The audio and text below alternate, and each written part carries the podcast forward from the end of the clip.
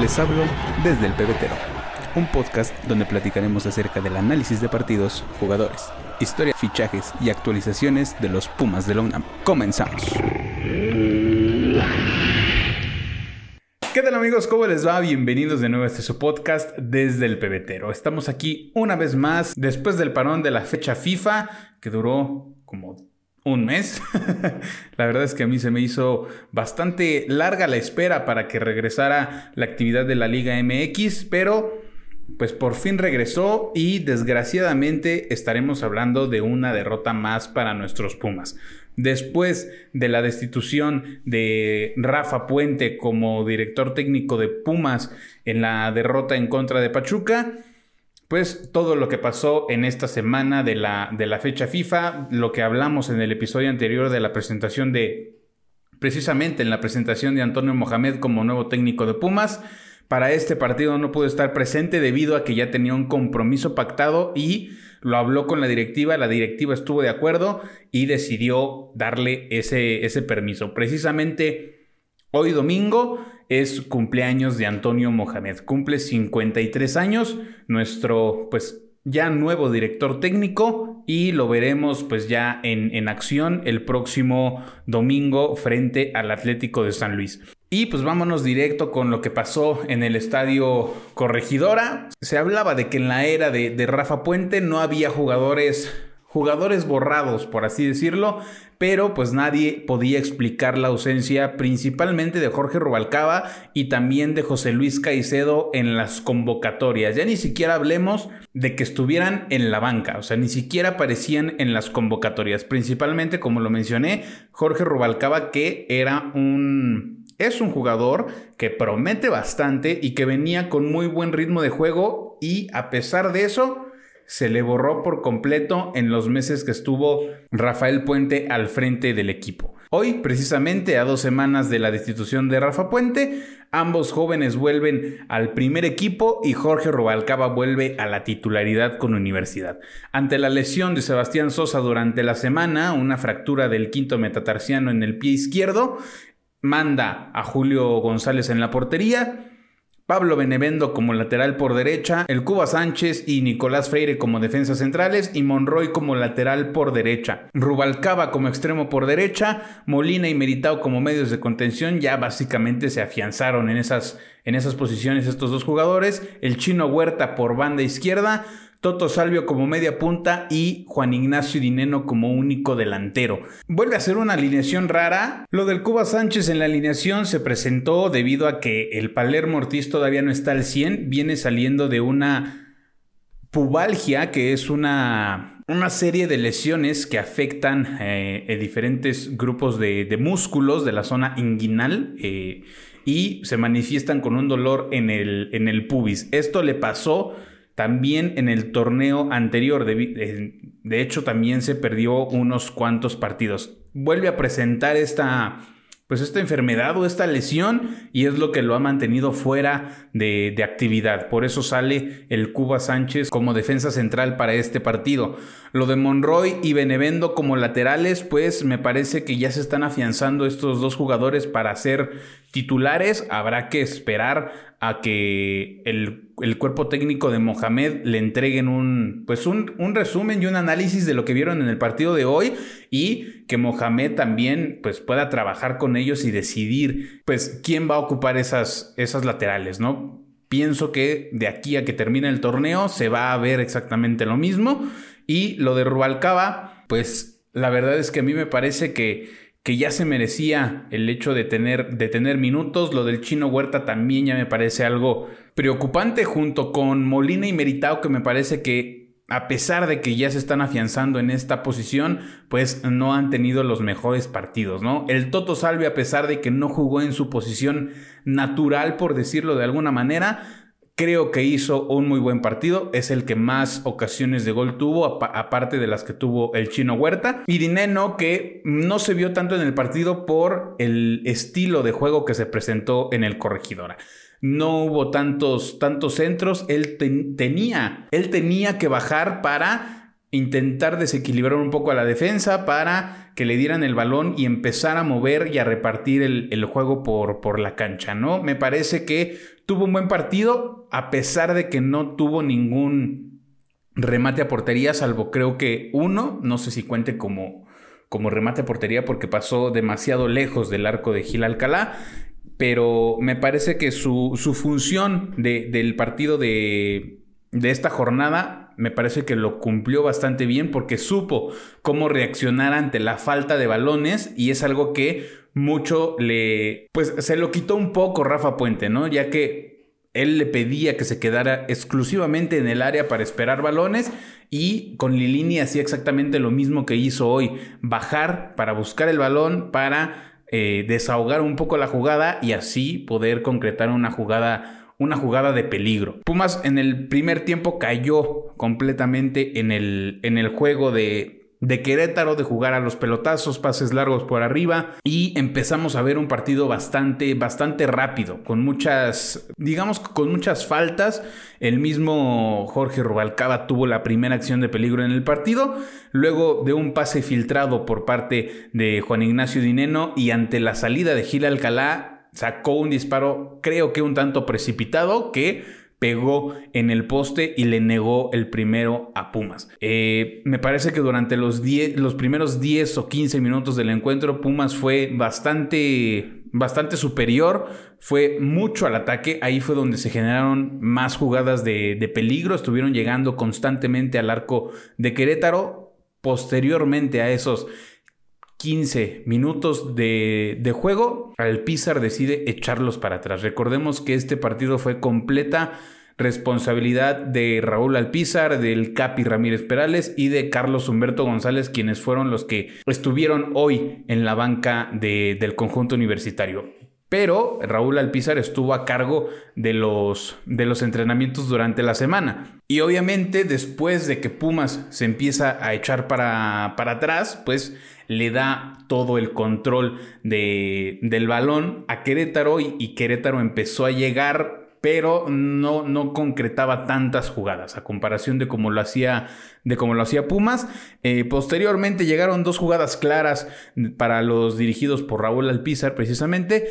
Ambas jugadas terminadas por el chino Huerta que me parece que decide mal en las, dos, en las dos acciones. En la primera pudo haber elevado un poco su disparo ante la salida de, de Gil Alcalá, que prácticamente ya iba saliendo, ya estaba prácticamente vencido, pero decide sacar un disparo raso eh, que evidentemente ataja Gil Alcalá. Eh, me parece que Gil Alcalá es el jugador del partido, salió en, en, modo grande, salió... Eh, pues no sé si con sed de venganza o con, con esas ganas de demostrar que es un, que es un portero con, con cualidades y con, con, argumentos para ser el portero titular de un equipo. Eh, recordemos que a partir de que llega Rafa Puente, deciden informarle a Gil Alcalá que será el tercer portero de Pumas y pues obviamente él buscó la manera de salir del equipo en ese, en ese momento me parece que tenía la oportunidad de ser el, portero titular de Pumas, aún con la salida de, Alfredo Talavera, llegó Gil, eh, Julio eh, había dado un torneo pues bastante malo y me parece que la llegada de, de Alcalá iba a marcar un, pues un cambio en la portería de Pumas. Desafortunadamente no fue así, tuvo muy pocos minutos en, el conjunto Auriazul y pues ahorita ha sido factor en distintos encuentros en, Querétaro, ¿no? A pesar de que Querétaro va mal en el, en el, en el torneo, al igual que Pumas, pero eh, ha sido factor en diferentes jugadas en, y principalmente en este partido, ¿no? Sacó fácilmente unas cinco jugadas claras de, de gol. Según SofaScore, tiene seis atajadas, lo cual no está tan alejado de lo que yo había apuntado, ¿no? Y en la segunda, en la segunda jugada que tuvo el Chino Huerta, que estábamos hablando de eso, creo que tenía la opción para asistir al Toto Salvio, que estaba prácticamente solo a su derecha, decide disparar directamente a la posición, a la posición de, de Gil Alcalá y se pierde una segunda oportunidad clara de, de gol. Creo que si, y volvemos a lo mismo, se está pecando de no decidir a tiempo, de perder precisamente uno o dos tiempos de más, ya sea para asistir, como en esta ocasión le, le faltó al chino, o para disparar de una manera correcta.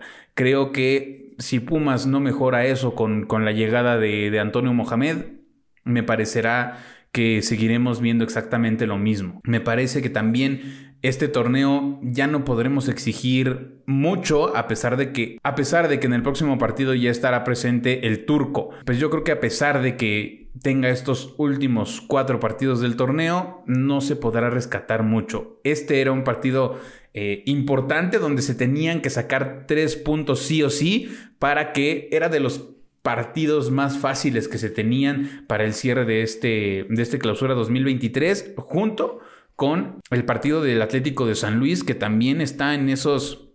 En esa lucha, ¿no? Precisamente esta jornada le ganó 2 a 1 al Mazatlán y en este momento está en posición 11 de la tabla. Así que debido a la actualidad del torneo, a, lo que vimos esta jornada, el próximo partido también será un partido complicado para Pumas. Nos fuimos con empate a cero en la primera mitad. Para el segundo tiempo, Pumas siguió siendo mejor en ciertos momentos del encuentro, generando muchas más jugadas, muchas más llegadas de peligro que, que Querétaro Gil Alcalá, les repito, sacó seis claras de gol en todo, durante todo el partido.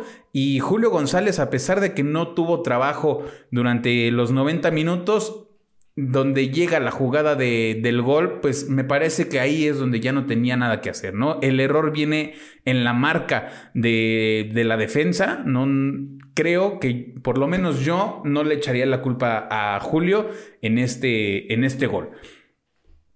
Precisamente el gol del Querétaro llega al minuto 87 en una, en una pelota parada, un centro por parte de Pablo Barrera y Barbieri le gana la marca a, Nicolás Freire, que a pesar de que estaba dando un buen partido, por primera vez en el torneo estaba dando un partido bastante rescatable para los estándares que ha tenido la defensa durante todo este torneo, pues salvo dos errores que tuvo en una jugada donde Sepúlveda prácticamente le ganó la espalda de una manera muy fácil y Nicolás Freire decide pues prácticamente abrazarlo para que no se fuera, ¿no? Ya le habían ganado la espalda, Sepúlveda iba a quedar prácticamente frente al arco y esa era la, decisión que tomó, la decisión que se tenía que tomar porque el jugador de, Querétaro prácticamente se iba a ir solo frente a la portería, ¿no? Me parece que tuvo que haber salido amonestado de esa jugada. El árbitro central, Adonai Escobedo, decide no sacar la amarilla, cosa que a todos nos pareció bastante sorprendente e injusto porque, como les menciono, ¿no? A pesar de que es pues jugador de Pumas, se sabe o, se tiene que decir cuando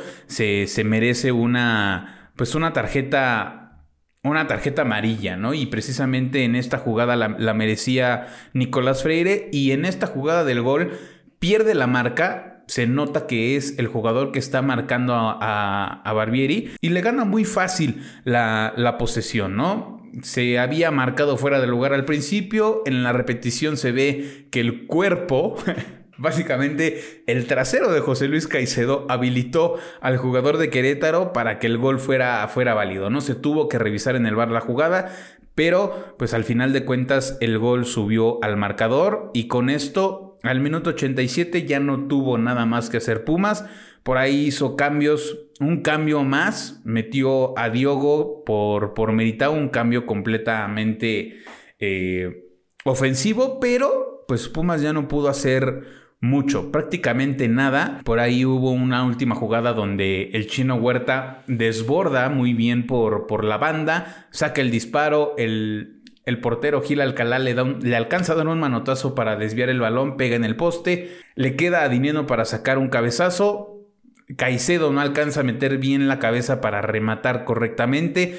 Y ahí prácticamente esa fue la, última jugada del, del, partido. Y pues desafortunadamente Pumas pierde el encuentro. Como les menciono, Pumas fue superior prácticamente los 90 minutos del encuentro. Pero volvemos a lo mismo, la contundencia es lo que, lo que falla al momento de, la, de la, última decisión, ese último segundo que tienen los jugadores para decidir si tirar, asistir, cómo tirar, es lo que sigue fallando. Eh, el Toto Salvio tuvo un tiro libre precisamente en la, en la última acción del encuentro, en donde pasa cerca del poste el, esférico. Y pues con eso se pierde eh, la oportunidad de siquiera sacar un punto del corregidora, ¿no? Como les mencioné hace rato, este partido era crucial, sacar tres puntos sí o sí para tratar de también buscar sacar tres puntos sobre el Atlético de San Luis y pues seguir teniendo posibilidades de calificar, ¿no? Por lo menos en, la, en el repechaje, que a ver, Pumas no está matemáticamente eliminado porque está a dos puntos del lugar 12 de la tabla que es el Atlas, tiene 13 puntos, Pumas tiene 11 y pues matemáticamente todavía tiene posibilidades, lo que complica la situación para, para Pumas es el calendario. Se viene el Atlético de San Luis, se viene Toluca, se viene América y se viene Monterrey. Los dos partidos que siguen son en casa y los dos últimos son de visita, cosa que también es un factor extra que puede llegar a contribuir en el hecho de que Pumas no pueda conseguir una victoria en el Estadio Azteca y en el Estadio BBVA, que, se sabe que son plazas, plazas difíciles para, para Pumas, principalmente el gigante de acero en Monterrey, ¿no?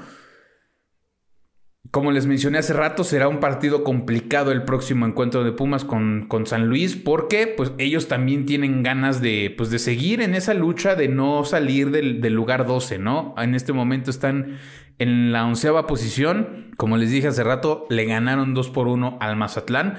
Y pues, como lo mencionamos en el episodio de, de la presentación de, de Mohamed, me parece que en este torneo, lo que resta del torneo, ya no podemos exigir más, porque pues eh, no será responsabilidad de, de Mohamed el no calificar, ¿no? Me parece que si Pumas tenía posibilidades de calificar, tenía que haber hecho un buen trabajo desde las primeras jornadas, no salir con un, con un bomberazo y tratar de calificar pues rasguñando el repechaje, ¿no? Y si vas a calificar así, de esta manera, pues me parece que no vas a hacer un gran papel en, en, la reclasificación, ¿no? Entonces, que pase lo que tenga que pasar en estas últimas cuatro jornadas donde ya estará el turco en el banquillo de Pumas y pues eh, si se logra calificar que se haga un papel, un papel digno, que Pumas termine el torneo con, con, la cara en alto, dejándolo todo en la cancha como, como siempre lo han sabido hacer,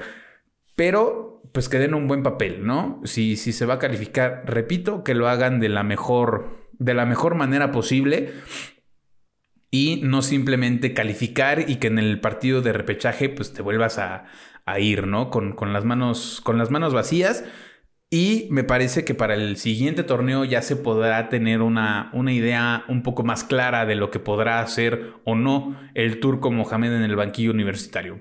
Podrá decidir qué jugadores salen, qué jugadores van a la lista de, transferibles, qué jugadores quiere que lleguen a, Pumas y también ver qué, con qué disposición está la directiva para cumplir esos, esos, este, pues esos pedidos que pueda llegar a hacer el cuerpo técnico de Antonio Mohamed, ¿no? Los resultados de la jornada, la jornada empezó bastante flojita con un empate a cero por parte de Necaxa y Santos. El Puebla ganó 2 por 0 en el, en el Olímpico Benito Juárez a los Bravos.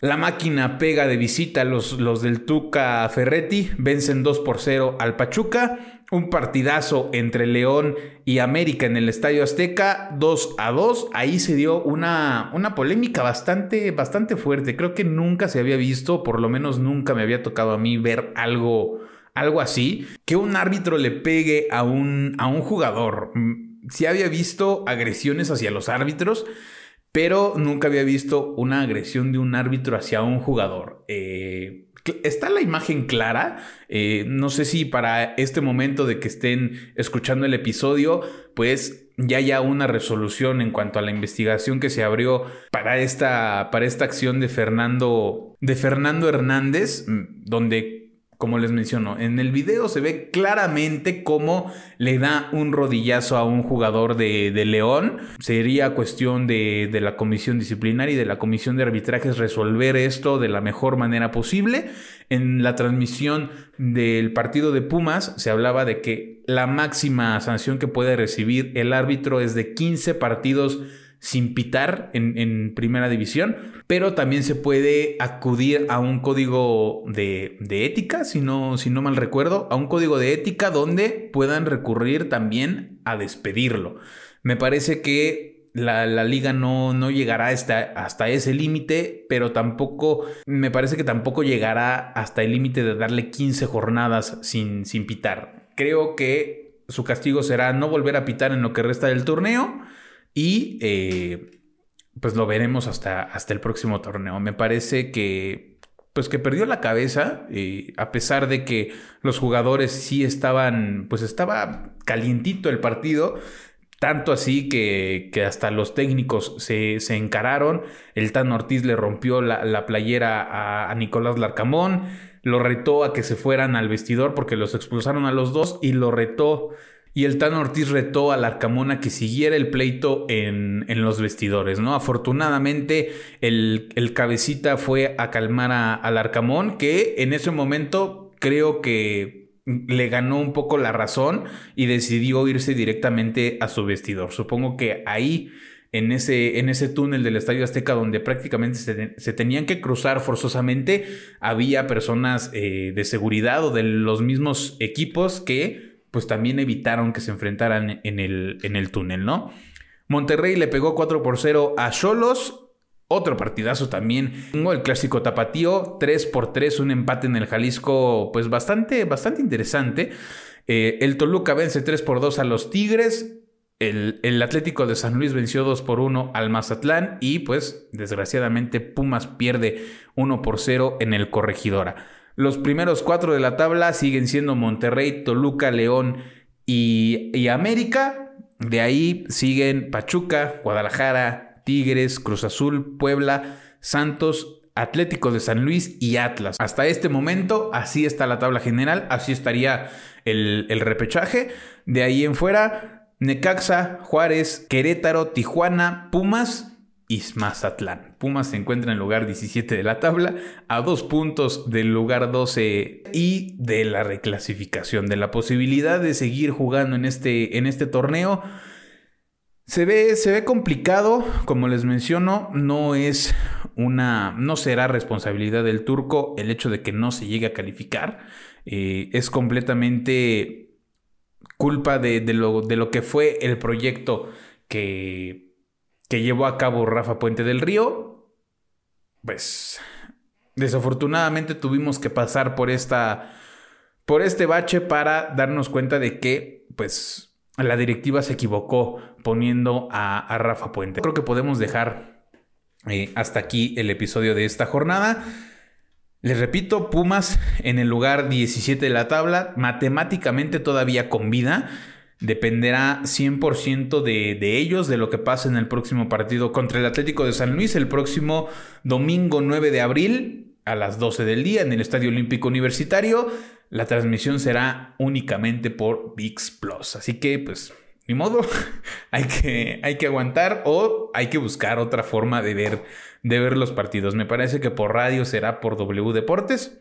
Y pues, eh, si quieren... Eh, verlo en la, en la televisión, pues habrá que buscar algún link donde, donde verlo sin tener que pagar esta plataforma que para muchos, que a muchos no, no les funciona y eh, pues la calidad es bastante, bastante mala, ¿no? No olviden seguir todas las redes sociales de este podcast, están apareciendo justamente aquí abajito de mí, Facebook, Instagram y Twitter como desde el pebetero, Spotify, Google Podcast y YouTube como desde el pebetero también. Denle like, comenten, compartan Suscríbanse y activen la campanita en YouTube. El video de El Turco Mohamed le fue bastante bien. Les agradezco mucho que hayan visto este, este video. Y pues nada, eh, califiquen el, podcast en Spotify si nos escuchan solamente por allá. Cinco estrellitas para que nos pueda seguir mandando al algoritmo de otras personas, poder llegar a muchísima gente. Y pues nada, nos vemos en el próximo episodio, en la próxima jornada. Cuídense mucho, les mando un abrazo de gol. Los quiero. Bye.